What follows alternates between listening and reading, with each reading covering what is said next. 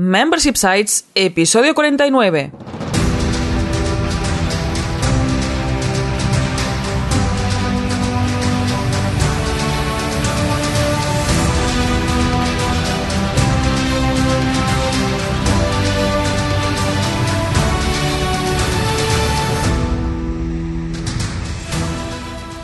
Buenos días, ¿qué tal? ¿Cómo estás? Bienvenido y bienvenida a Membership Sites, el podcast en el que entrevistamos a emprendedores que están obteniendo ingresos recurrentes gracias a su propio negocio de membresía. Tras el micro, servidores de ustedes Jordi García Cudina. Hola, ¿qué tal? Y Rosa Soñé Barniol, cofundadores de Bicicleta Studio, nuestro estudio de diseño y desarrollo WordPress especializado en Membership Sites. Buenos días, Jordi, ¿qué tal? ¿Cómo estás? Pues aquí estamos encantados de la vida con muchas ganas de conocer a otro emprendedor. Pues venga, vamos a ello. En este cuadragésimo noveno episodio de Membership Sites entrevistamos a Joan Vega, CEO de Witopi.com, un membership site de hosting especializado en WordPress. Me suena, me suena. Nos suena un poquito, ¿verdad? Pero antes, recuerda que en Bicicleta Studios somos especialistas en membership sites. Por eso te ayudamos a conseguir ingresos recurrentes creando la web de tu negocio de membresía para que vivas de lo que realmente te apasiona. Entra en bicicleta.studio y cuéntanos tu proyecto. Juntos haremos realidad tu membership site. Y ahora vamos a ver qué ha dado de sí la semana en Bicicleta Studio. Para empezar, hemos publicado un nuevo podcast, un podcast divulgativo que va de qué tipos de membership sites que existen para que veas no, de hecho también empezamos explicando qué es un membership no site. Importante. Porque hay un tipo de que no necesita, no necesita de un site web. También puedes crear un membership no site y cuando sepas que es un membership no site puedes ver qué tipos de membership sí sites existen. Es importante ver la diferencia, ¿eh? porque en ocasiones pues nos puede interesar crear un sitio de membresía sin tener que crear nosotros un sitio web, utilizando quizás plataformas de terceros. Este podcast es muy interesante porque vemos ventajas e inconvenientes de utilizar ese tipo de sistemas. Así que muy interesante este podcast, lo vas a poder encontrar en bicicleta.studio barra 48. Exacto. Y bueno, también han pasado más cositas aquí en estamos aquí en ruta. A ver, ¿qué ha pasado? ¿Qué ha pasado, Jordi? ¿Qué ha pasado? Venga, vamos, seguimos en nuestro periplo eh, por Japón, evidentemente. Ahora mismo nos encontramos en Hiroshima, una ciudad del sur de Japón, em, muy conocida por, muchas personas por eh, situaciones no muy eh, positivas, que digamos, que han pasado pues anteriormente. En este caso seguimos de ruta, ya sabes que estamos haciendo una ruta por diversas ciudades de Japón. Ahora mismo nos encontramos, como decimos, en Hiroshima y estamos flipando bastante con el contraste que existe entre grandes ciudades de Japón, como puede ser, por ejemplo,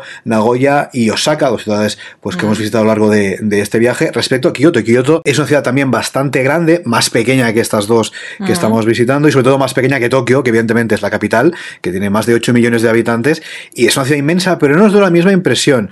Entonces, bueno, es curioso, ¿no? Porque estamos viendo uh, diferentes realidades en ciudades muy, muy grandes. Exacto. Yo flipé bastante porque en Kioto todos son kimonos, la gente es muy conservadora, muy tradicional, al menos lo parece desde de puertas afuera.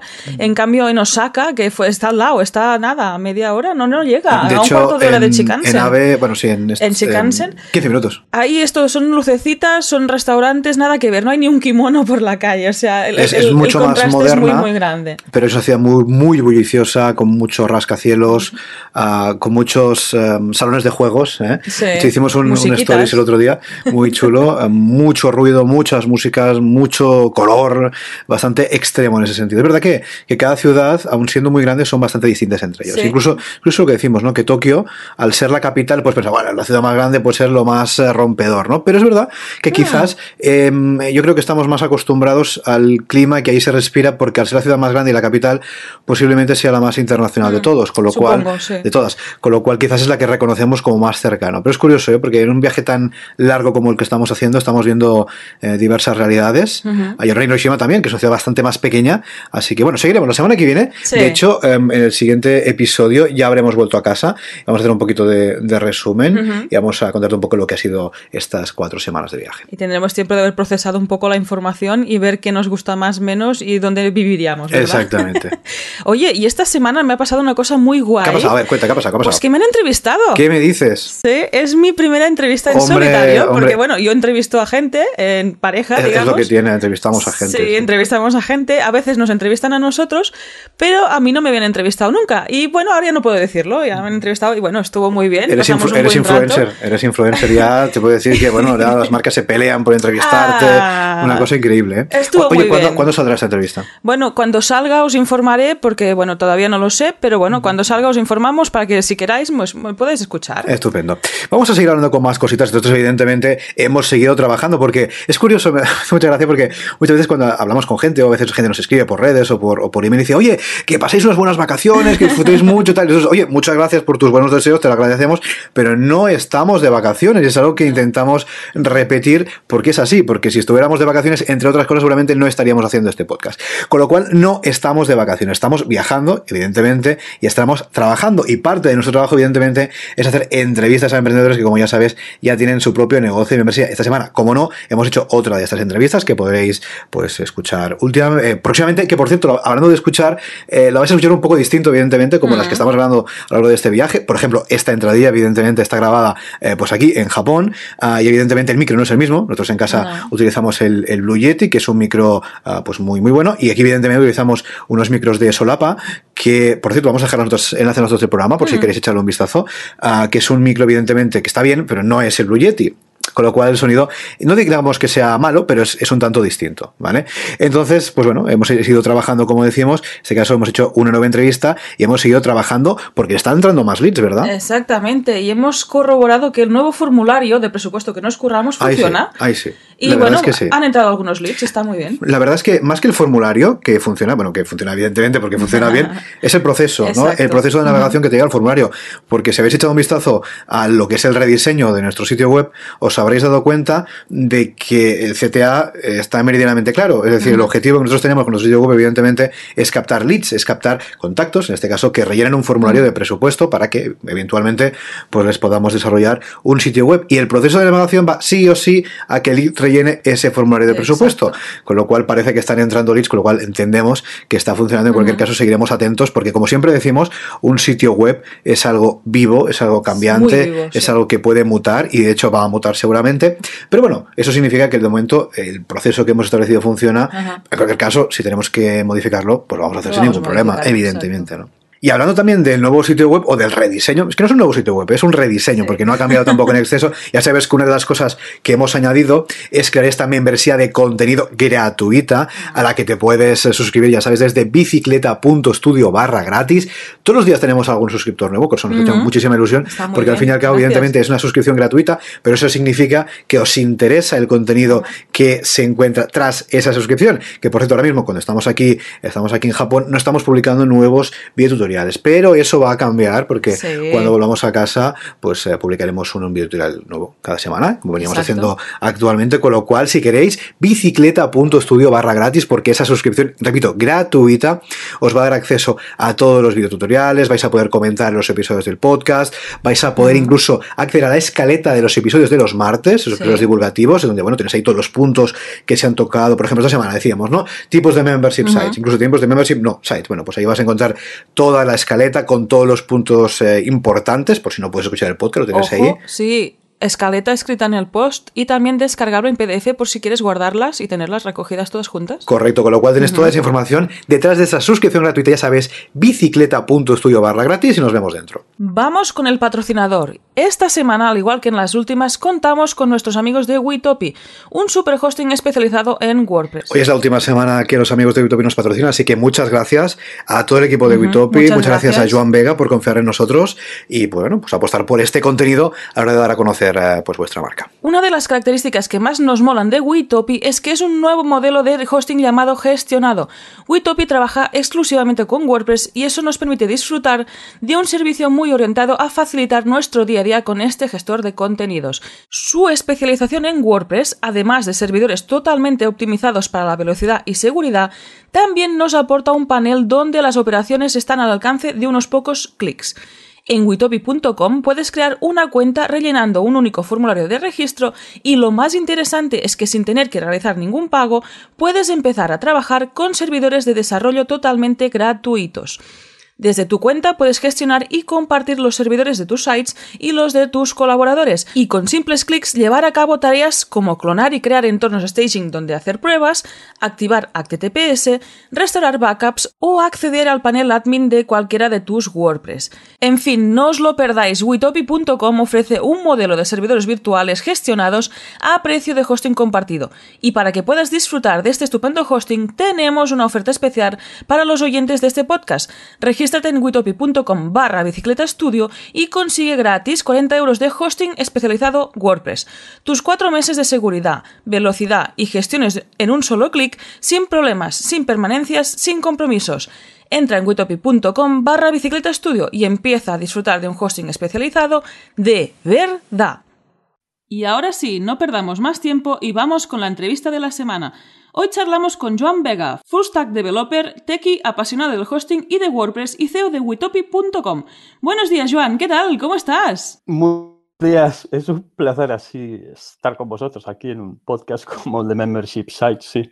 Muchas gracias por venir, muchas gracias por patrocinarnos, porque aquí estamos acabando el patrocinio de esta, esta franja de patrocinio y estamos muy contentos de compartir este ratito contigo. La verdad es que sí, Joan, teníamos muchas ganas de charlar contigo, porque más allá, evidentemente, de estar colaborando en estas últimas semanas por lo que respecta al, patrocinio, teníamos ganas de charlar contigo porque efectivamente Witopi, eh, como conocen los oyentes, evidentemente, del patrocinio y lo que nos vas a contar, además de un hosting estupendo, también es una especie de membresía, una especie de negocio de membresía, con lo cual dijimos, ostras, ya que evidentemente Witopi nos está patrocinando y además es una membresía, pues que se venga Joan por aquí, se venga Joan para el podcast y nos cuente. Así que de verdad, gracias, gracias por estar aquí. Un placer. La verdad es que sí, cuando me lo dijiste dije, ostras, pues sí, pues somos además uno de los membership sites más antiguos que hay en el mercado, ¿no? Sí, señor. con el hosting.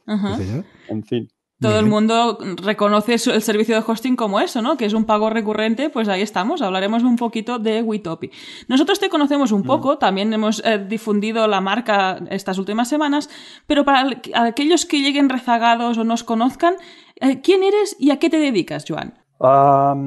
yo me defino como desarrollador, soy un, developer, eso es lo que me gusta, ¿no? Pero Actualmente ejerzo de CEO provisional en Witopi. La verdad es que es así. Eh, eh, de hecho, yo empecé con Witopi, con el proyecto.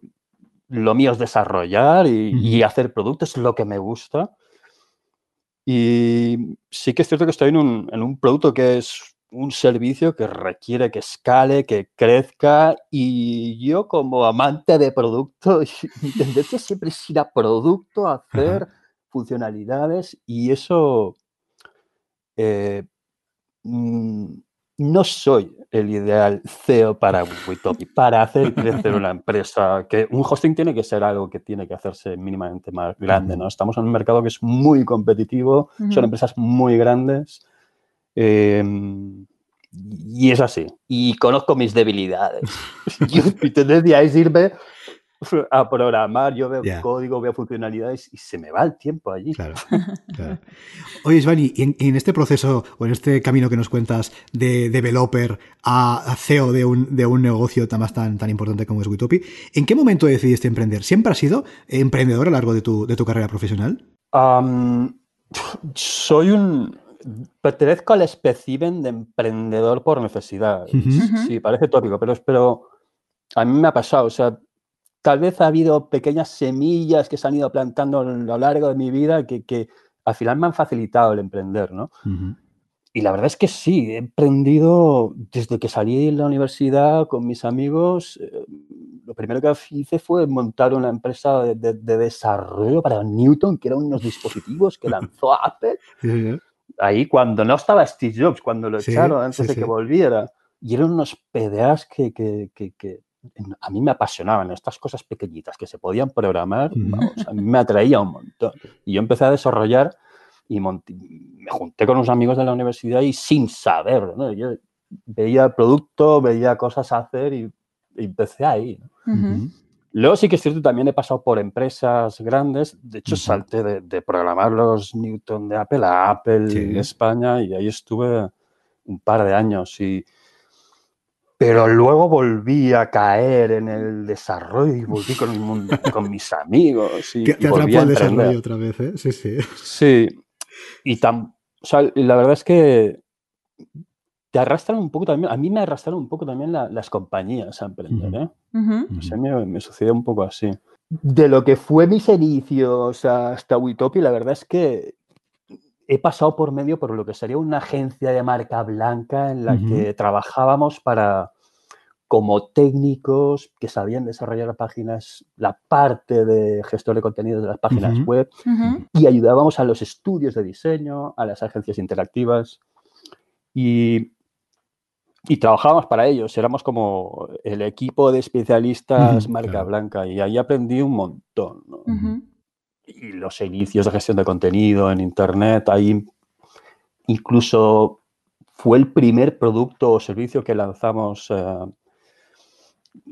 no como membership site, era un, CMS y, lo vendíamos a las agencias, era etapa, anterior a lo que era WordPress, eso debía ser el, 2004, WordPress todavía estaría sí, en 2000, sí, 2003, 2004, por ahí, sí, sí. Me acuerdo que nosotros desarrollábamos las webs, poníamos nuestro gestor de contenidos y luego de repente aparecía un blog y metíamos un WordPress ahí dentro, ¿no? Y ese fue el primer contacto con WordPress también. Fíjate, imagínate si han pasado dos años y, y, lo que es WordPress ahora y lo que era en, esos inicios, ¿eh? Se imagina que de las cosas. Sí, ¿eh? no tiene nada que ver, no tiene nada que ver. Realmente es, es, un cambio brutal. Antes era una plataforma que no era un gestor de contenidos. Escribías post, pero fue eso. Nos lo fuimos encontrando y con el tiempo, evidentemente, el gestor de contenidos que tenemos nosotros fue reemplazado por WordPress. y ya era una cosa que fue una explosión ya. Cuando llegó la crisis, WordPress fue, creo que una explosión. Las agencias ya no querían tu gestor de contenidos de pago, querían WordPress gratuito y además empezaba a tener muy buen aspecto y era una herramienta ya muy potente. Eso hacia el 2008, o sea, ya era indiscutible, o sea, la WordPress ya era dominante total. Y dentro de todo esto que nos estás contando, Joan, ¿en qué momento te planteas montar Witopi y entrar precisamente en este negocio tan competitivo como es el del hosting? fue, la verdad es que es, es uno de esos casos en que no me ha pasado otras veces, pero que das con un problema y de repente te aparece la solución. O sea, yo estaba, como os he comentado, teníamos, eh, en la empresa teníamos alojados websites con nuestro propio gestor de contenidos y al ladito con su WordPress, su blog. Y ocurrió que llegaba el momento en que había un servidor con un montón de WordPress y webs y tenía que actualizarse. Y la actualización de un servidor pues es un follón y pasa por una migración. Y fue empezar a mirar una tarea de esas que vas dejando para más tarde, pero que llega un momento que tiene que hacerse. Y realmente era un follón. O sea, te encuentras no una versión de WordPress, sino 20 versiones de WordPress. Empiezas a temblar porque actualizar el sistema operativo implica actualizar eh, las versiones de PHP, algo se va a romper, seguro. Seguro, eso siempre. Y justo en ese momento yo estaba a estaba iniciándome en algo que era Docker, que era gestionar eh, máquinas virtuales en formato contenedor, que es una manera muy ligera de, virtualizar, por decirlo así, un, un servidor.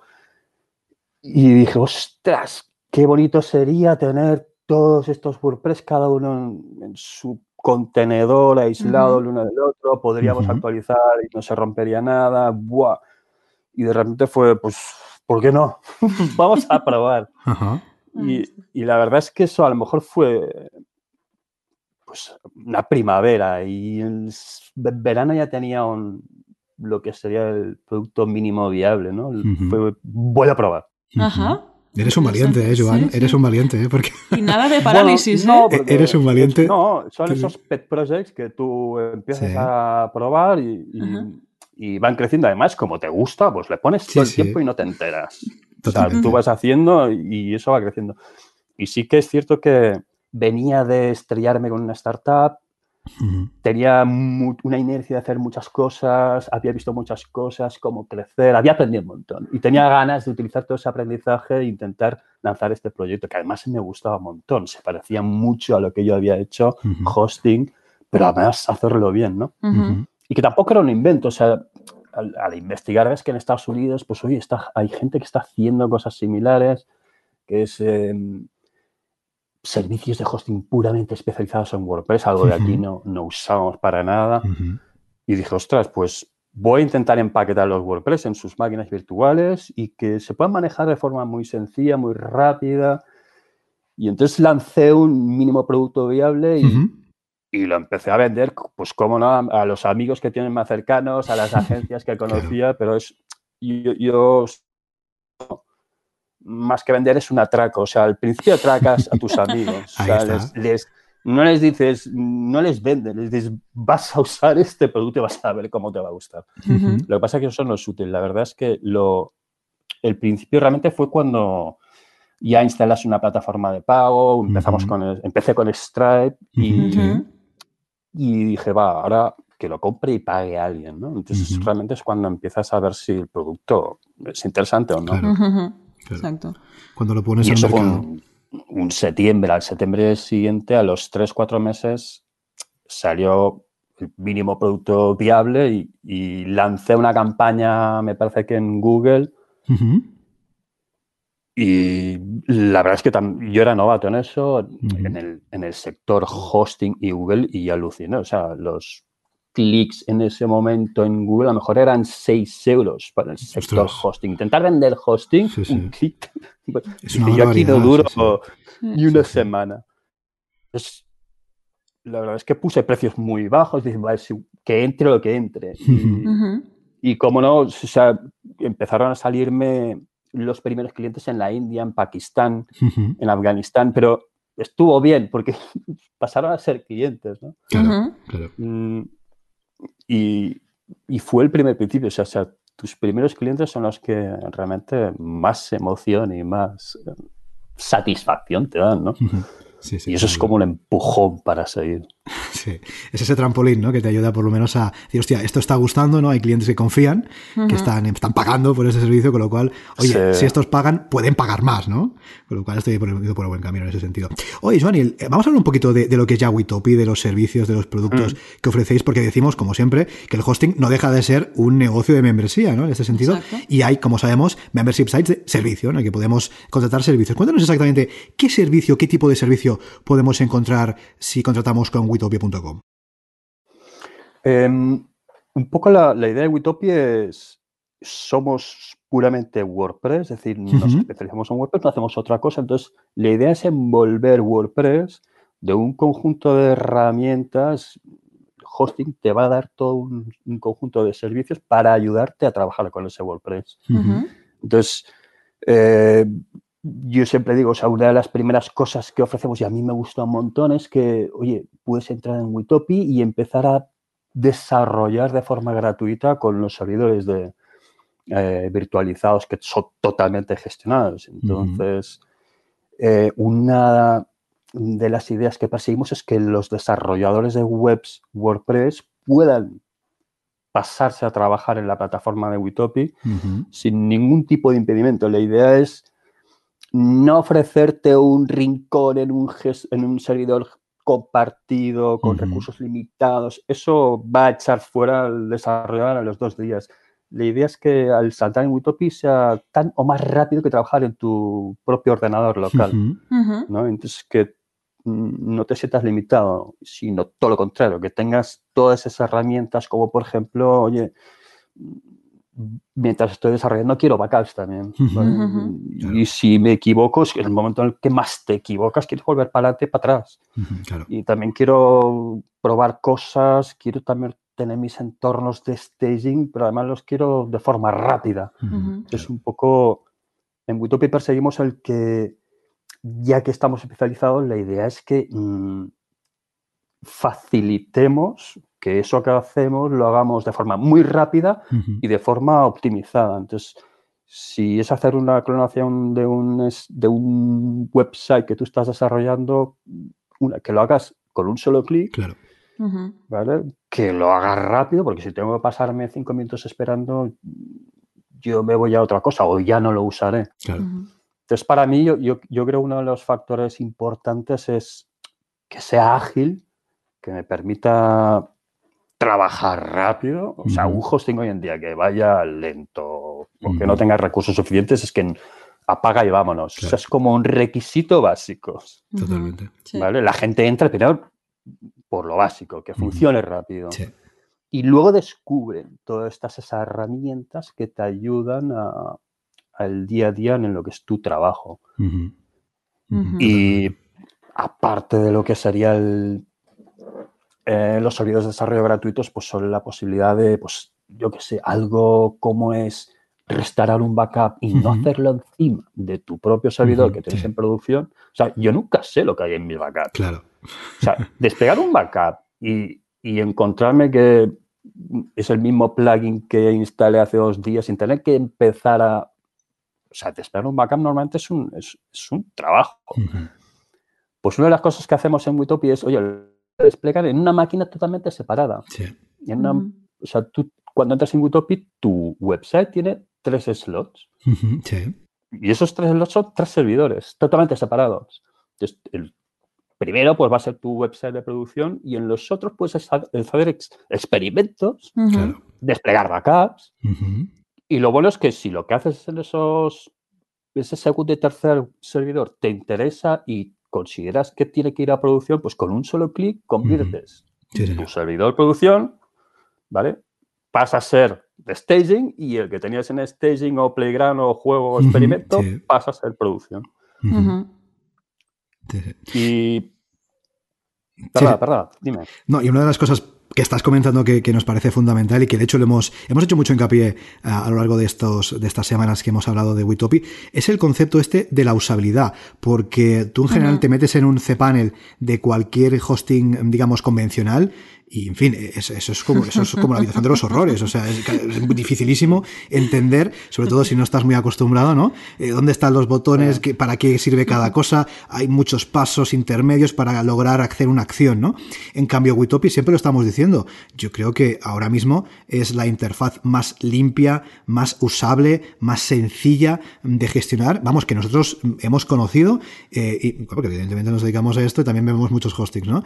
Y, lo que comentas del clic, ¿no? de un solo, de un solo clic, es que es fundamental, porque cuando estamos trabajando en nuestro sitio web, o en el caso, por ejemplo, de muchos, muchos oyentes del podcast, ¿no? que también son desarrolladores y trabajan creando sitios web para otros clientes, queremos esa rapidez, ¿no? que comentaba Joan, esa, esa inmediatez, decir, hostia, quiero hacer algo y lo quiero conseguir ya, con un clic, pam. Y esto en Witopi se puede conseguir de forma muy sencilla. Y la verdad es que animamos desde aquí a toda la audiencia a probarlo de forma gratuita, porque van a ver que es que es inmediato y es súper rápido. Y una cuestión que quería preguntarte, Iván, que queríamos, me hace mucha, mucha curiosidad, es, ¿cómo puede ser, Iván, cómo puede ser que eh, un sitio web, en este caso alojado en Witopi, sea más rápido que un sitio web alojado en nuestro propio ordenador en local, porque eso es algo que nos hemos encontrado y es muy curioso, ¿no? Porque dices, hostia, el local en tu ordenador tiene que volar y evidentemente va muy rápido, ¿no? Pero luego te das cuenta mm. que em, em, instalas un WordPress, en este caso en Witopi, y va más rápido que el local.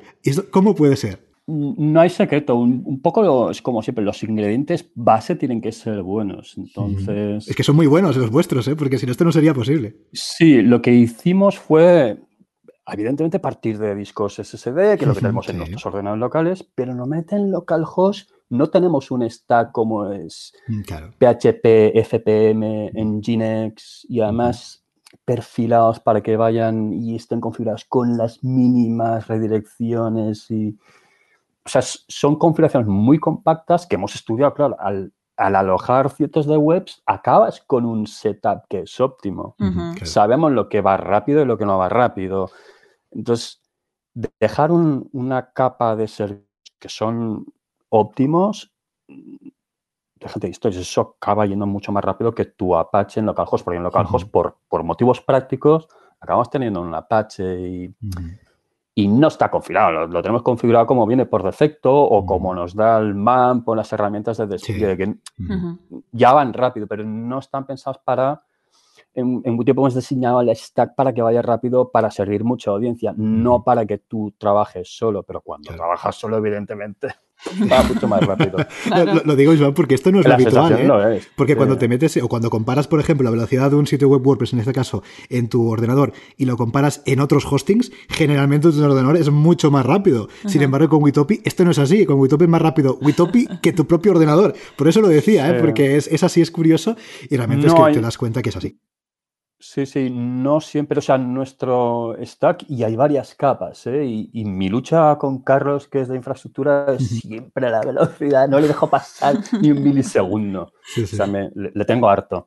Pobrecito, pobrecito. Porque no, sí, porque es importante, o sea, a todos nos gusta el rápido, especialmente los que nos peleamos en la parte del back office de WordPress, que es donde, adiós, o sea, en un hosting es muy fácil poner las caches el sistema de cache, mm, incluso para los estáticos, va genial y vas muy rápido, pero eso es muy útil para el usuario final.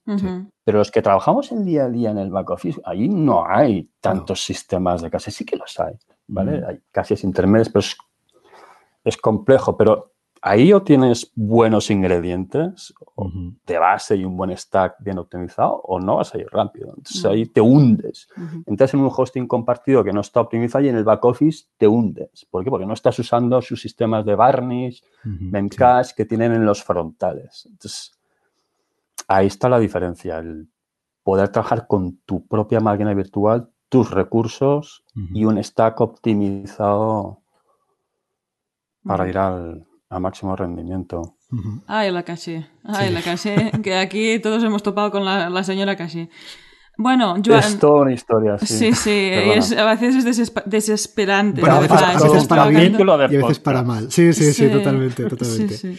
Bueno, dentro de todo esto que estábamos hablando, vamos a hablar un poco de pricing. ¿Qué te parece, Joan? Venga, vamos allá. Venga, va. ¿Puedes contarnos exactamente el modelo de pricing de Witopi? ¿Cómo funciona? Sí, y la verdad es que, que ha cambiado, ¿eh? Porque empezamos demasiado rompedores. Vaya, lo cuento.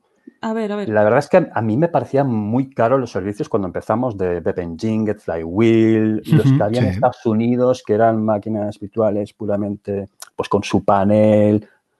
Eh, la réplica de lo que sería Witopi en, en los originales, los que empezaron con la historia esta. Pero desplegar un WordPress eran 30 dólares, 25 y siguen siendo estos sí, sí, precios. Sí, totalmente. Y dije, esto aquí es que no va a entrar ni, con calzador, o sea, me va a costar un montón.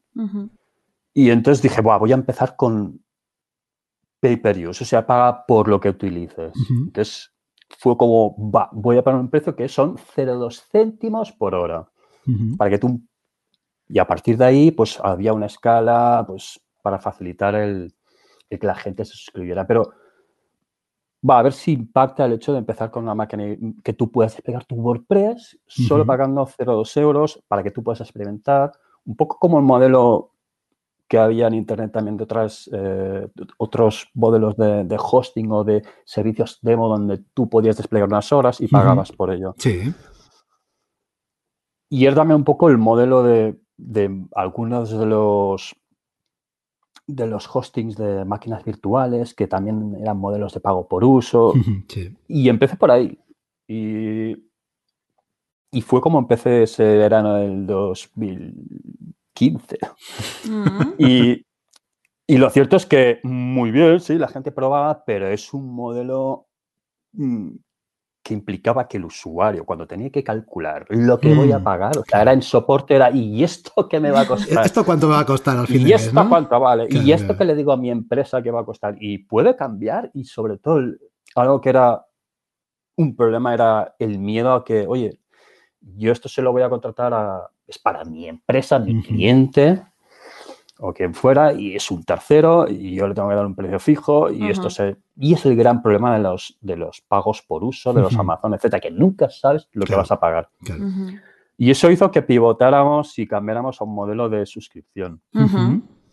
Entonces mm, fijamos planes y dijimos Buah, es que además mm, vamos a hacer packs entonces cambiamos hicimos modelos de suscripción el modelo pago por uso sí es subyacente en Witopi. Hay algún cliente que todavía lo utiliza porque le parece correcto y ha aprendido.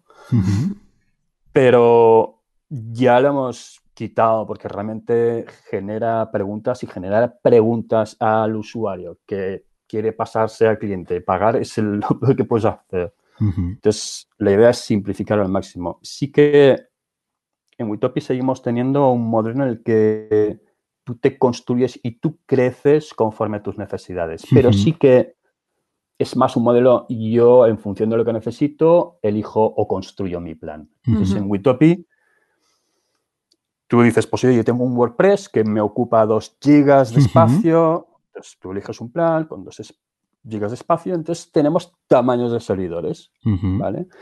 Y en esos tamaños de servidores lo que hacemos es recomendarte, pues esto es adecuado pues para 20.000 visitas, para 50.000, para 100.000, para 200.000. Entonces, en función de tus visitas, tú puedes encaminarte a un tamaño de servidor. Que no quiere decir que ese servidor no pueda servir más audiencia a la que mm, sugerimos, ¿no? Simplemente es, es un servidor que los recursos son para ti, tu memoria, tus CPUs, y si haces un buen uso de ese servidor y usas caché, etcétera, pues a lo mejor en lugar de los 20.000 que sugerimos, pues puede servir un millón. Tenemos clientes con, con una máquina, pues utilizan y en Ginex es, una bestia sirviendo estáticos. Es que le da igual de que le pongas.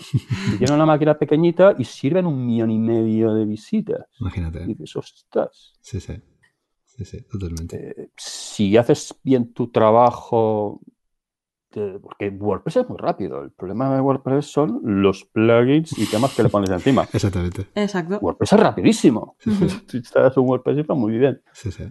Pero realmente el, lo que le ponemos encima es, lo que ahí es cuando necesitas muchos recursos. Y WordPress con sus 20 plugins o 30 según qué combinaciones son un cóctel explosivo. son letales según qué combinaciones, ¿eh? Y según qué contenido, porque ahí añadimos las imágenes super mega guays de 100 megas que no se optimizan y se suben directamente. Al servidor bueno, y esas, te encuentras de todo. Oye, Iván, vamos a hablar un poquito de producto, porque antes has comentado algo que hemos pasado así un poco em, de puntillas, pero creo que es interesante. Muchos proveedores de hosting ofrecen pues varios tipos de productos, que si compartido, que si cloud, que si dedicado, etcétera. Entonces, claro, en nuestro caso habéis comentado el tema de los contenedores. Entonces, ¿puedes contarnos brevemente qué supone, en este caso, tener un WordPress en un contenedor, eh, que es en este caso lo que ofrecéis en Witopi, y un poco a qué tipo de usuario os estáis eh, dirigiendo con este producto? Hmm. Primero te explico, o sea, el modelo contenedor es un modelo que es antiguo, llevamos años con contenedores, eh, es una manera de virtualizar, es una manera de virtualizar para que nos entendamos muy ligera, ¿vale? y, te permite construir máquinas virtuales mm, que tú puedes lanzar de forma muy rápida. ¿Vale?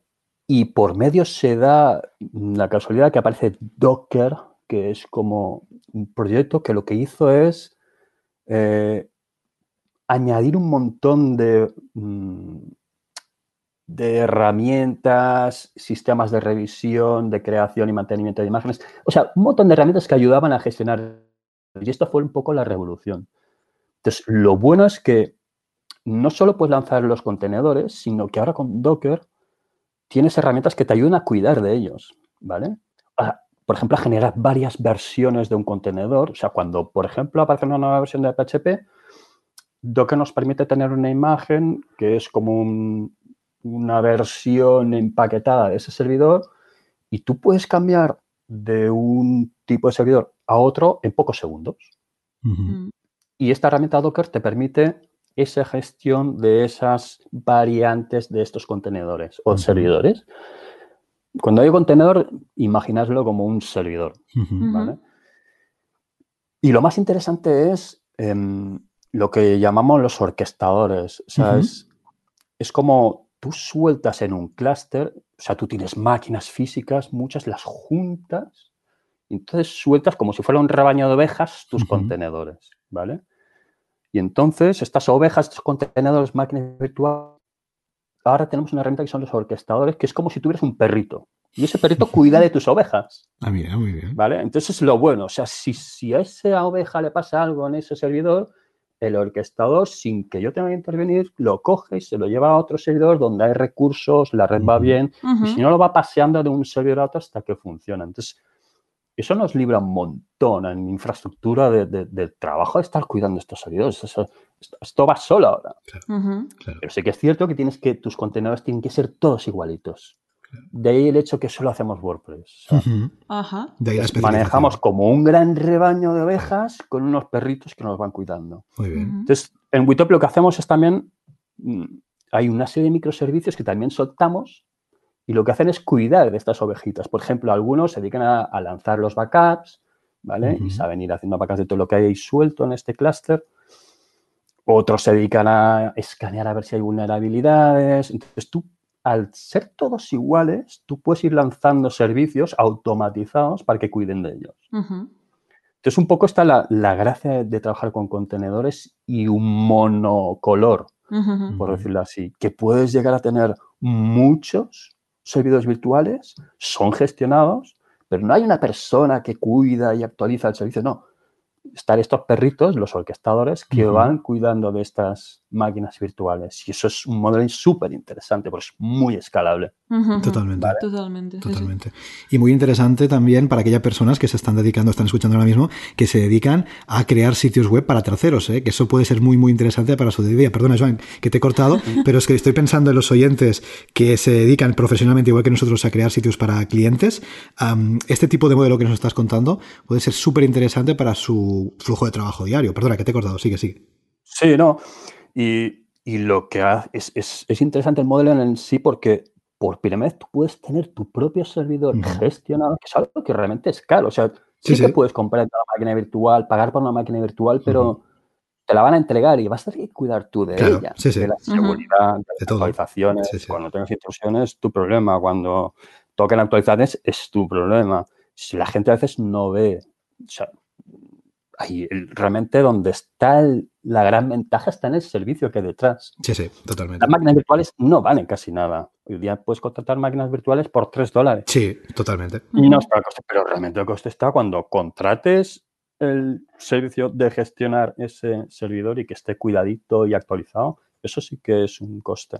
Totalmente. Entonces, el salto interesantes puede hacer un servicio de este tipo. no, me parece fundamental el concepto de, administración en ese caso que, también ofrecéis de Witobi, porque nosotros al principio de todo, cuando, cuando montamos el, estudio, nos planteamos, che, contratar, por ejemplo, un VPS. Dice, bueno, es económico, tienes ciertos conocimientos, lo puedes más o menos gestionar, pero es verdad que en el día a día, a menos a nosotros nos pasó, que te terminas viendo superado, porque nosotros no estamos especializados, no tenemos tantos conocimientos seguramente como requeriría una gestión profesional de un servidor, en este caso virtual, como puede ser un VPS. Evidentemente, para hacer cuatro cosillas nos da, pero no teníamos esos conocimientos. Y nuestro core es enfocarnos en crear, en este caso, sitios web para clientes. Dijimos, tras más bien contratamos algo que venga gestionado, que podamos delegar esa, esa gestión en profesionales, como en este caso sois aquí en Witopi, y centrémonos en nuestro core, que es crear sitios para clientes. Con lo cual, esa mezcla que nos comenta Joan de estos contenedores con toda esa potencia, esa escalabilidad, más el servicio de gestión que hay detrás, a mí me parece un cóctel eh, explosivo, pero en el buen sentido, ¿no? en el sentido de que, ostras, que es algo muy, muy útil y muy potente para vuestros clientes. Entiendo que tendréis unos clientes súper satisfechos en ese sentido. Sí, la verdad es que sí. Y solo siguiendo un poco con el tema, hay, un, hay un servicio que la gente a lo mejor no cae en él, pero para mí yo creo que es el más importante justo ahora que WordPress es tan conocido y tan difundido y es lo que más hay en Internet. Y es la seguridad. O sea, un problema de WordPress. Es, un problema cuando no tienes los cuidados adecuados. Ahí está. Y sobre todo cuando eres cuidadoso y empiezas a ponerle herramientas para proteger tu WordPress a nivel de seguridad, le pones cortafuegos, le estás atribuyendo funcionalidades a tu WordPress que no debería asumir. O sea, que tu WordPress se dedica a hacer de cortafuegos, funciona muy bien ese tipo de plugins, WordFence, etc. Está muy bien pero realmente estás dando una carga tremenda a ese WordPress. Eso va a impedir que funcione rápido. Y la seguridad realmente, el, hecho de poder tener todos los WordPress en formato unificado, contenedores estos igualitos, sacamos fuera toda la parte de seguridad. Entonces, tenemos un servicio dedicado exclusivamente a cuidar y filtrar tráfico para WordPress. Y eso, es, es, una parte también que es, es es un servicio que a veces queda, la gente no lo busca, pero realmente yo considero que es uno de los puntos clave y cuando ha sufrido algún problema de seguridad, mm, sabe lo que es ir a contratar un servicio especializado en Sucuri, etcétera, que son gente que se dedica y lo hacen. Y es filtrar tráfico para WordPress. Poder tener esas herramientas en Witopi yo creo que es de ayuda tremenda también a, poder trabajar de forma veloz. O sea, poder sacar ese trabajo de, de tu WordPress dejarlo fuera es uno de los grandes, uno de los puntos claves. Y a mí, para mí, yo creo que es uno de los, uno de los mm, features de las funcionalidades que más me gustan lo que sería Witopi. El poder sacar seguridad fuera, porque cuando te dicen que la web va lenta, lo primero, ¡buah! La que saques algún plugin de estos, que además los cortafuegos necesitan alimentar la base de datos con IPs más frecuentes utilizadas. No puedes lograr un sistema de casilla porque justo antes tienes que colocar este sistema de cortafuegos, con lo cual estás usando la base de datos. O sea, es, es un gran impedimento para dar el gran salto a ser WordPress rápido. Totalmente. De hecho, nosotros siempre lo decimos, ¿no? WordPress es seguro. Lo que no es seguro es cómo lo utilizamos o cómo lo utilizan determinadas personas. ¿eh? En ese caso, por ejemplo, nosotros no utilizamos eh, plugin de seguridad. ¿eh? Lo que es importante aquí es ser cuidadoso, aplicar el sentido común. Eso es lo para empezar. Luego hay, evidentemente, muchas, muchos tips que podríamos dar, ¿no? Y uno de ellos, evidentemente, es contratar el servicio con un hosting de confianza que te provea de estas herramientas, como en este caso es Witopi. Eso es fundamental. Mm, es, es bueno buscar algún servicio que tenga algún pero sí que este no, no simplemente servidores de aplicaciones o cortafuegos. Todo el mundo tiene cortafuegos hoy en día. El problema es qué es lo que filtran esos cortafuegos. Muchas veces tú te vas a un hosting genérico y el ángulo de ataque tiene que ser mucho más abierto. ¿Por qué? Porque tienen que dejar paso a un Drupal, tienen que dejar paso, a, los proyectos dedicados, a Node.js, a infinitos tipos y perfiles de, de tráfico, ¿no? Entonces, lo que hacemos en, para nosotros eso es una gran ventaja, son lo que se llaman los honeypots. Cualquier que intenta hacer peticiones de un servicio que no es el nuestro, lo atrapamos y fuera. Si alguien intenta hacer peticiones Joomla dentro de un hosting que es solo WordPress, eso ya no pasa. Entonces los bloqueas. Si no los bloqueas para tu WordPress, lo bloqueas para toda la plataforma. Se ayuda un montón. Ventaja de especializarse. Ahí está. Ahí está, Dentro de lo que estamos hablando, Joan, antes hemos hablado un poquito, pero vamos a volver a hablar de los beneficios que nos da una membresía. Y en este caso, pues, ¿qué beneficios le encuentras a tener un hosting precisamente en formato de membresía, en esta suscripción recurrente, pues año a año, mes a mes? Eh, ¿Por qué optasteis por esta forma de pago de suscripción en Witopi?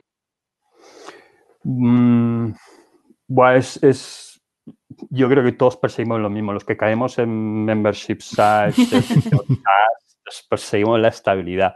Al menos que venimos del mundo de trabajar con proyectos y la incertidumbre. Está muy bien trabajar con grandes proyectos, con facturaciones que pueden ser muy gordas con, algún, con pocos clientes, pero la tranquilidad que te, que te da tener eh, micro clientes que sabes que se van y a ti te da igual, ¿vale? La seguridad es, ¿vale? Tener un servicio de membresía en el que hay micropagos es, yo diría que es genial. Y la segunda es el, esa especie de ingreso pasivo, ¿no? O sea, tú colocas una serie de contenido, una serie de servicios en una plataforma donde no tienes que estar tú delante con tus horas y tu tiempo ¿vale? Para que eso rinda. O sea, tú dejas esos contenidos, la gente los consume cuando puede y eso es, yo creo que es un gran salto. desligarte tú como persona de, de productora a recolector. Totalmente. Ahí el tema pasivo hemos hecho así un poco con la cabeza, ay, ay, ay. No, porque, con, con esto también hemos hablado. que, ojo, cuidado el curro que hay detrás, ¿eh? Porque nadie se piense que montar, que nadie se piense ahora en la audiencia que montar un hosting es, es, fácil, ¿eh? dale, dale. Sí, me prefiero. Sí, está el passive income, que es otra historia. ¿eh? Yo hago algo y sí, sí. No, me he equivocado. Me refiero al pasivo en el que no estás tú delante. ¿Vale? Para que ese servicio funcione. Sí, sí, sí. De forma no activa, yo detrás, cuando yo puedo, evidentemente el contenido tiene que estar vivo, tiene que estar al día, evoluciona, ostras, es que no te puedes parar hoy en día. Cualquiera que nos dediquemos al mundo de las tecnologías es que salen servicios hay que ir modernizando el tipo de contenido, las ayudas, cualquier cosa. Es que hay un montón de trabajo. Solo en ayudas, tus vídeos se, pensé en la plataforma un año y al año siguiente la plataforma es diferente. Sí, sí, Totalmente. Actualizadas, hay mucho trabajo también, sí. Ahí es cuando sacamos la bicicleta paseo, que es lo que comentamos a veces, que es la metáfora entre nuestro estudio, el hmm. membership site y una bici, que puede que estés eh, de subida, ¿no? Tienes que estar ahí pedaleando, tal, no sé qué. Pero bueno, cuando viene un llano, una bajada, es verdad que tú puedes dejar que la inercia de la bici te lleve, que sería ese paralelismo con la membresía, ¿no? De tú has estado trabajando y puede haber un un rato, pues que, pues que no estés ahí delante y eso funcione pues ella sola. Sí, Exacto. sí, sí. Y es verdad, en ese, en ese sentido sí que puedes aprovechar, es una de las grandes ventajas en este caso de una membresía, pero lo que decíamos antes, ¿eh? que nadie en la audiencia se piense que montar un servicio de hosting es fácil, Exacto. porque vamos, el No, curro que hay detrás de, de- de la empresa de, de Joan, ah, ostras, es que, es que a mí, a mí me sorprende, a mí de verdad que me pareces Sí. un, un valiente, porque montar, meterte en un negocio como es el hosting, ojo, ojo, cuidado, ¿eh? porque es algo muy complejo y que requiere unos Sí, es un conocimientos muy mercado grandes. muy competitivo. Hay mucho competidor, son grandes empresas las que, con las que compites. La verdad es que eso te da mucho miedo. Eso no, Mm. o sea, no es toda alegría. O sea, siempre, muchos días te ves lo que hace tu competencia, los recursos con los que dispones y te Claro. hundes. ¿Vale? Pero Claro.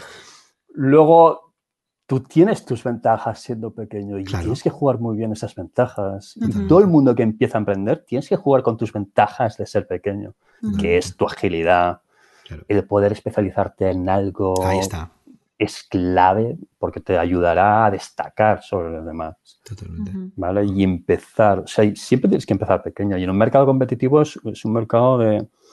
Yo sé que un hosting necesita 10 años para levantarse. Es así. No, no lo digo yo, es mirar lo que ha hecho mi competencia. ¿Y cuánto, cuánto lleváis ahora mismo en Wetopi? Desde, podría decirse desde el 2016 como Ajá, plataforma así grande escalable. Lo del Ujú. 2015, cuando ya se incorpora Carlos, mi compañero de infraestructura, y, y rediseñamos Witopi fue 2016, Ujú, Vale.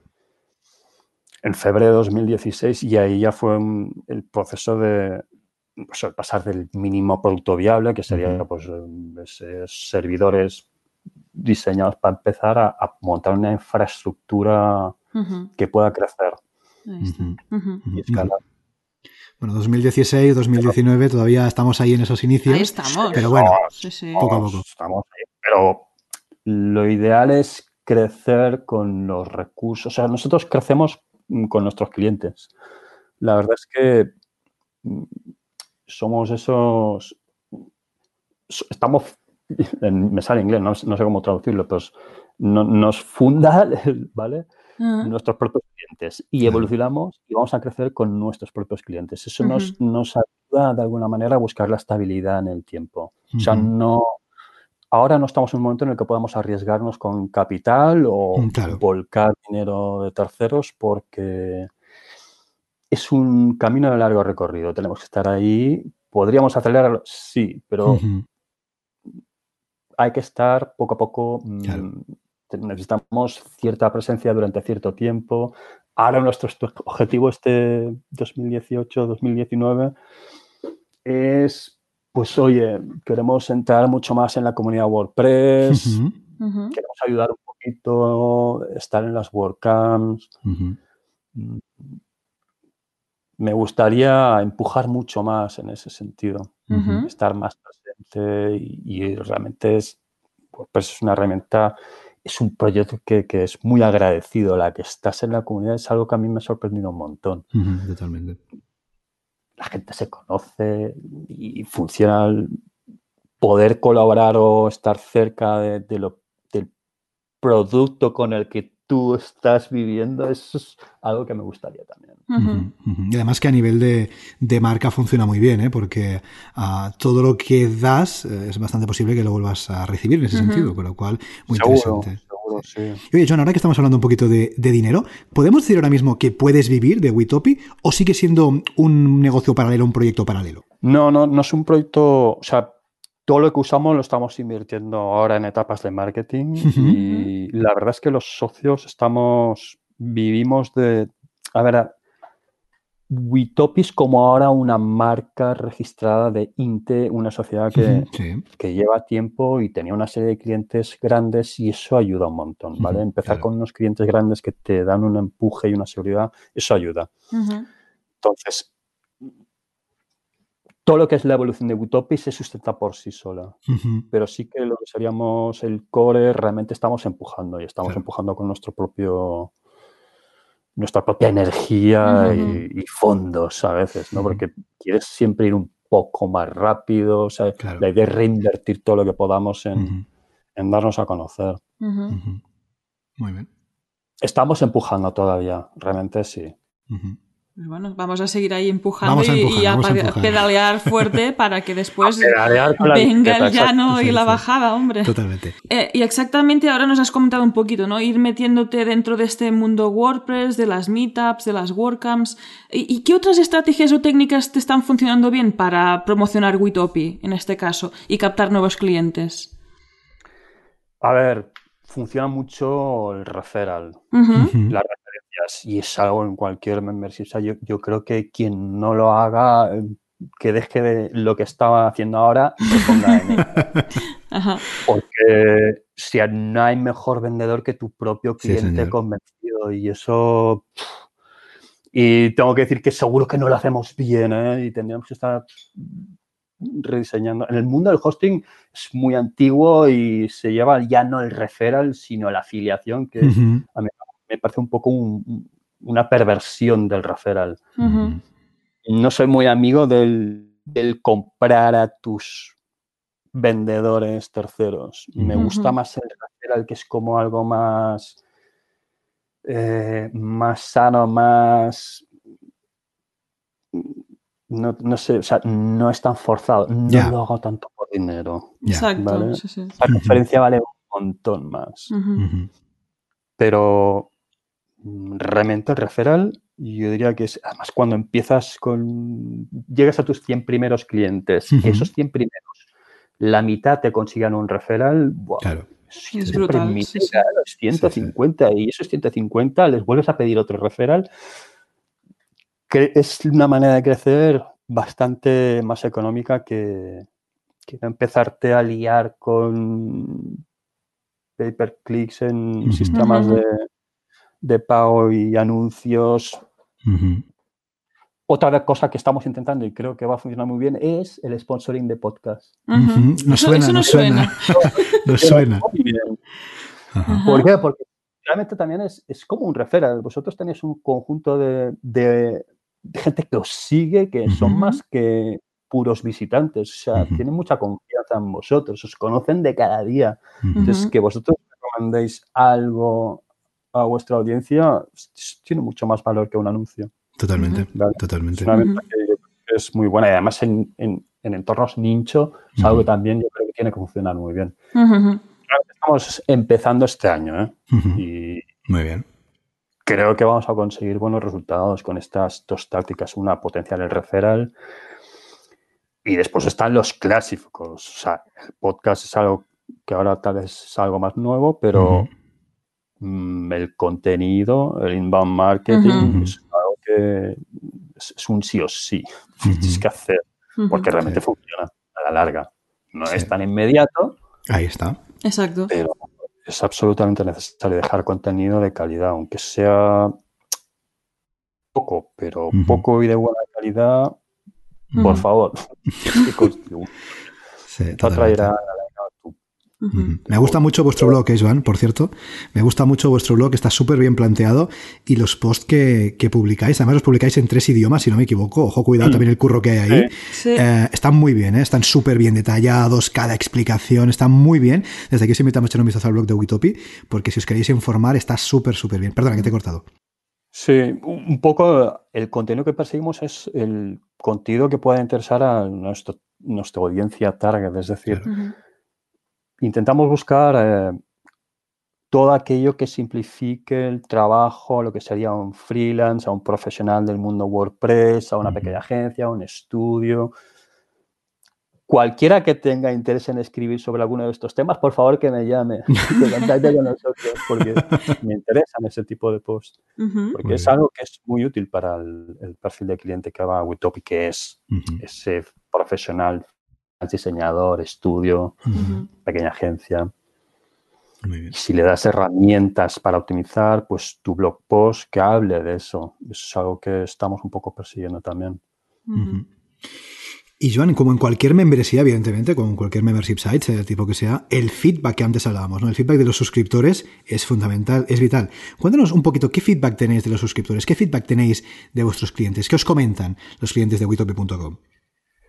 Buah, y eso es otra cosa importante. La verdad es que la gente compra un hosting y pregunta mucho por el soporte. Y el feedback nos viene por soporte y, y eso es lo que hablábamos antes. O sea, cuando alguien, y a lo mejor me parece que me estoy yendo ya en el tema, pero es igual. Dale, dale, dale, Cuando, problema. alguien, cuando alguien en soporte tú le das no solo lo que te pide, sino que le intentas ayudar aunque no sea tu territorio ni te toca hacer eso, pero que vea tu intención de ayuda, etcétera, eso es algo que nos ha funcionado un montón. A mí me gusta estar siempre delante en soporte porque realmente, o sea, yo no soy de ir llamando a la gente y, oye, ¿qué te parece el producto y tal? O sea, prefiero un soporte después de hacer un rato ahí de ayudar, tal, luego le intento preguntar, oye, y tal, y esto te funciona bien. Buscar el feedback después de, de entablar una conversación con alguien en soporte es algo que, que siempre intento perseguir. Y la verdad es que, tengo que decirlo, la verdad, el feedback, es, el feedback es muy bueno. En Witopi la gente está muy contenta porque mm, estamos ahí, intentamos que no existan los problemas. Y eso es vital. Y que puedes acompañar o estar a- ahí para apoyar a alguien que no es solo en que su server no se rompa, sino que a veces le ayudas a orientarle en qué plugin o en qué herramienta puede probar o en cómo puede hacerlo. Ayuda un montón. Y la gente responde a eso. Y la verdad es que la gente es agradecida. Cuando tú les ayudas, Sí, sí, totalmente. te responden. Y la verdad, a ti te da un empujón de energía. Que alguien te diga, oye, genial, me has ayudado un montón. Yo a veces que, es que el, el soporte lo busco. Bus- Buscas ayudar a la gente porque todos teletrabajamos, no estamos en Sí, contacto, sí, sí. entonces el uno al otro. Entonces en soporte buscas que te digan algo bonito. Claro. Sí, porque te alegra el día. Sí, Alguien sí, te diga, ostras, qué Totalmente. chulo, Witopi, estoy encantado. Y lo voy a, lo voy a recomendar. Cuando te dicen algo así, Entonces ah, ya- vas ya- flotando. Ya te alegra la semana o el mes entero ya. Desde aquí animamos clientes de Witopi, mandad tickets de soporte y, y le, le decís... Pero, que sea, pero, que sea, está. pero que sea para decir cosas bonitas, ¿eh? Si no, no hace falta que... Bueno, también si se te ha roto WordPress también tienes que decirlo, pero, a veces también es encontrar... Intentaremos cambiar, exacto, el mal humor por el buen estado de ánimo.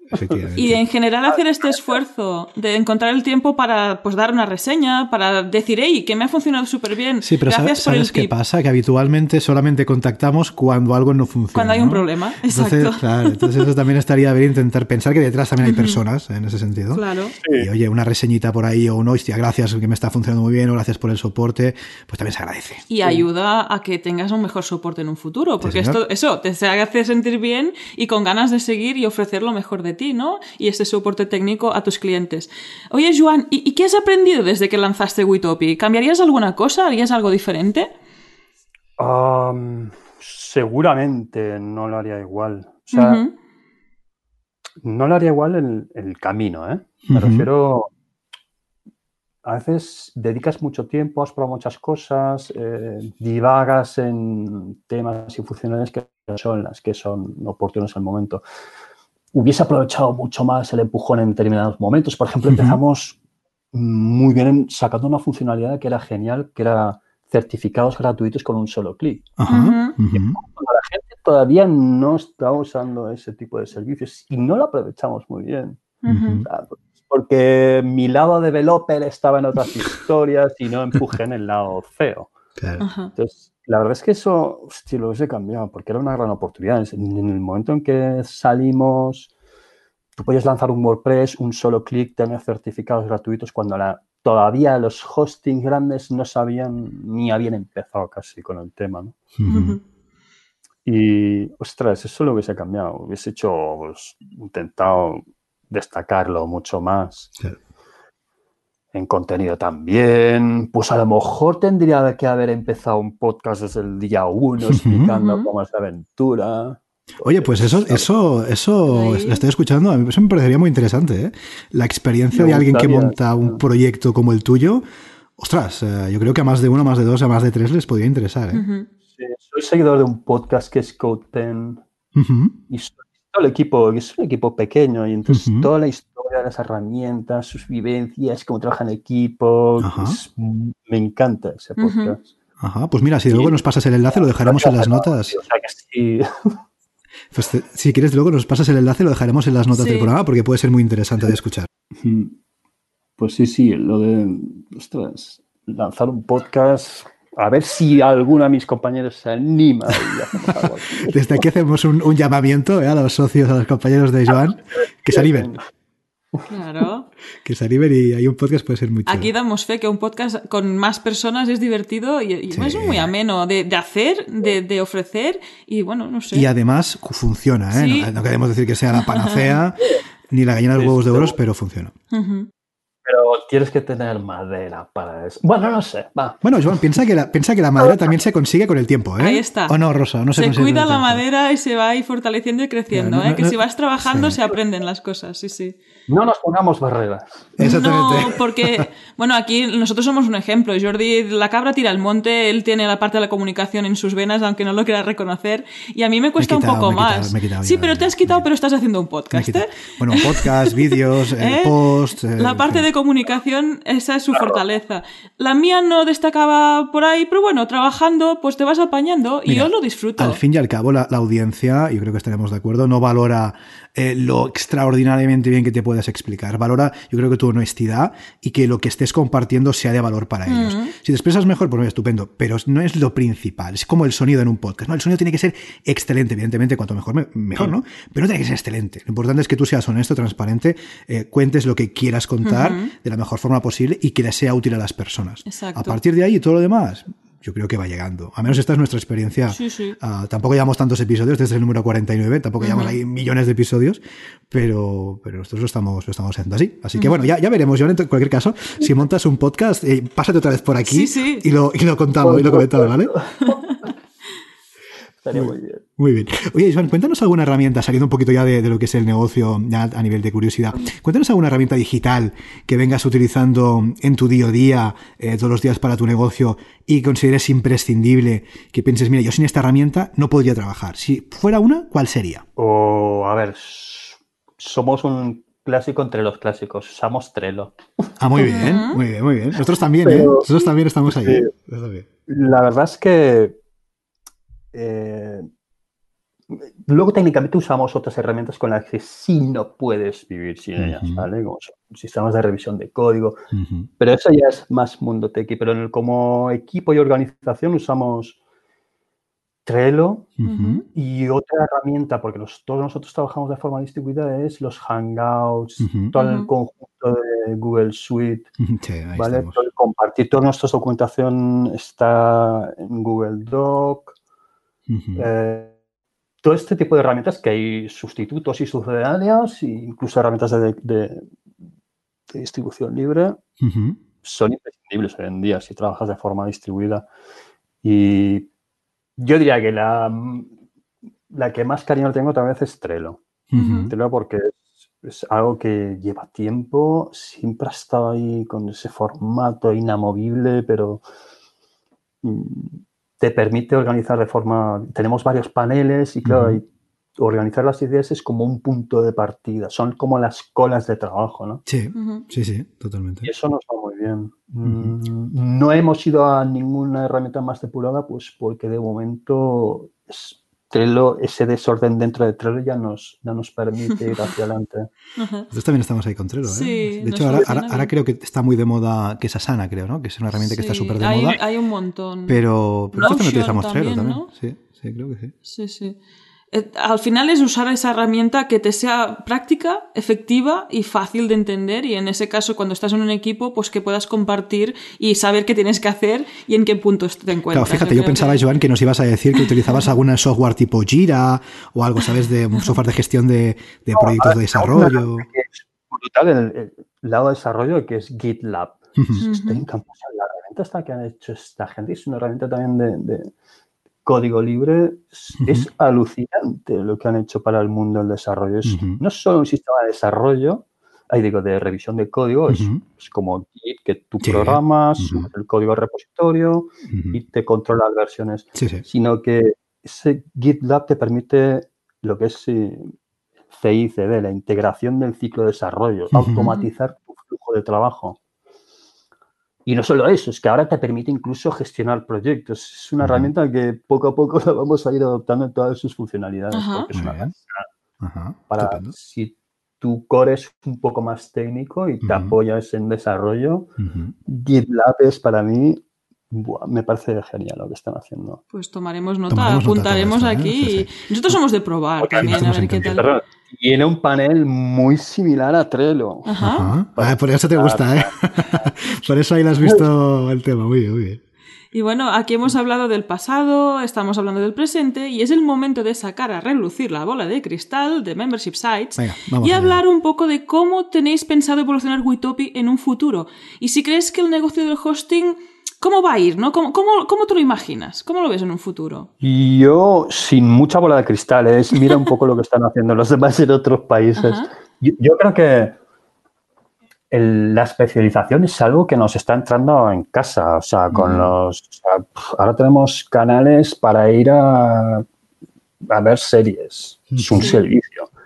Pero no nos olvidemos, es que estamos pagando también por servicios para que nos traigan paquetitos a casa de tiendas online. No quiero decir nombres. Sí, sí. Pero es que estamos comprando servicios para la radio. Entonces, todos son servicios especializados. O sea, ¿cómo no vamos a especializarnos en una herramienta que tenemos cada día adelante como es WordPress? Y hay muchas herramientas. Lo que pasa es que ahora tenemos internalizado mucho trabajo de webmaster y de administrador de sistemas que no entiendo por qué lo estamos haciendo, porque a lo mejor es divertido en el fondo. Pero hacemos muchas tareas de backups, comprobar que esos backups van, perdemos tiempo en desplegar, en renombrar URLs, en mentar en bases de datos.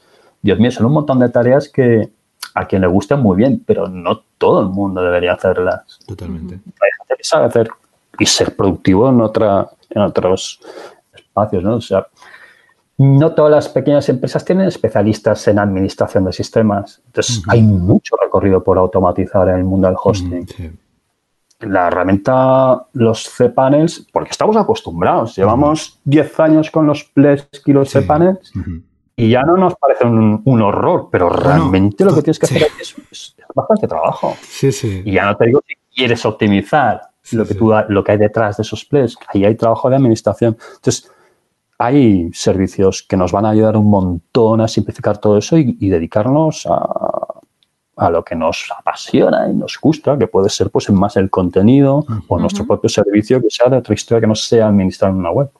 Ahí está. muy bien. Y me refiero a profesionales que trabajan con websites, con desarrollo, ya no digo el cliente final. El cliente final es que no debería tocar un panel de estos. Claro, tiene que ser mucho más transparente en ese sentido para él. Totalmente, pero sí que es cierto que seguimos teniendo un montón de tareas que nos exigen acercarnos a paneles, a backups, a, optimizar una base de datos o a actualizar una base de datos, pero eso son tareas muy de administrador, las tenemos muy asumidas y eso es algo que yo creo que va a ir cambiando con el tiempo y nos vamos a acostumbrar a pagar por un servicio que nos haga todo eso. Y por supuesto, seguridad. ¿Yo para qué tengo que saber cómo configurar un cortafuegos y suscribirme a blacklistings? Y... Buah, es que es todo un mundo. Sí, sí, totalmente. Mucha cosa a automatizar. Pero Witopi lo veo en el futuro. Pues a mí me gustaría tener un equipo distribuido en toda Europa, por lo menos, y viajar de WordCamp en WordCamp visitando el equipo y reuniéndonos. Esto es una cosa que me gustaría mucho. Eso estaría muy Esto bien. suena ¿eh, muy bien, ¿eh? Eso estaría muy bien. Sí, ¿eh? Me parece sí, muy sí. interesante. Es un objetivo. Ajá. Sí, Muy sí. bien, Muy bien, muy bien. Pues ojalá, ojalá se pueda cumplir. Yo Sí, creo que sí. sí, creemos que sí. seguro. Pero, pero sería, pinta muy bien, ¿eh? Esa, Sí. esa- ese objetivo pinta muy bien.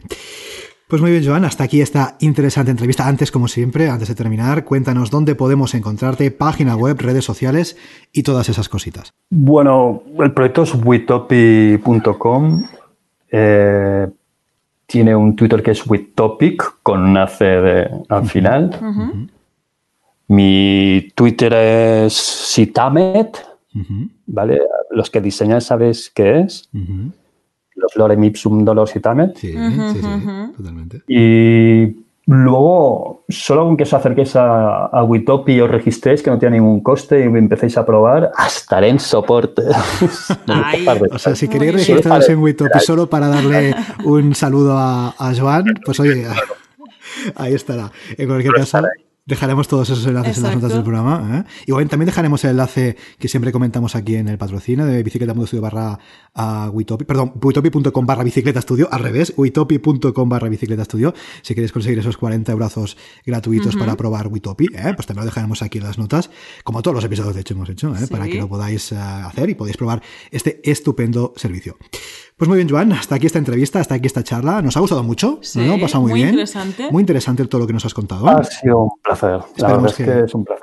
esperemos que lo con también haya- audiencia y compartir lo que sea la aventura. Totalmente. Un placer, de verdad. Te agradecemos que hayas venido por aquí y como siempre decimos a la audiencia dentro de un tiempo, dentro de unos meses, sea que tengas podcast o no, te invitamos a pasarte de nuevo por aquí y Exacto. contarnos la evolución del proyecto. ¿Te parece?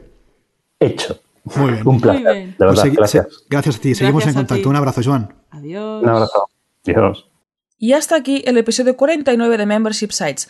Recuerda que puedes encontrar todos los enlaces mencionados en bicicleta.studio barra 49. Si quieres ser el próximo entrevistado y así conseguir más visibilidad para tu proyecto, contacta con nosotros. Estaremos encantados de invitarte al podcast. Gracias por tus valoraciones de 5 estrellas en iTunes, por tus comentarios y me gusta en iVoox, por seguirnos en Spotify, por compartir este episodio en las redes sociales y por suscribirte en bicicleta.studio barra gratis. Gracias a tu apoyo, juntos podremos llegar a más emprendedores y ayudarles a obtener ingresos recurrentes gracias a su propio negocio de membresía. Así pues, nada más por hoy. Nos escuchamos la semana que viene. Adiós.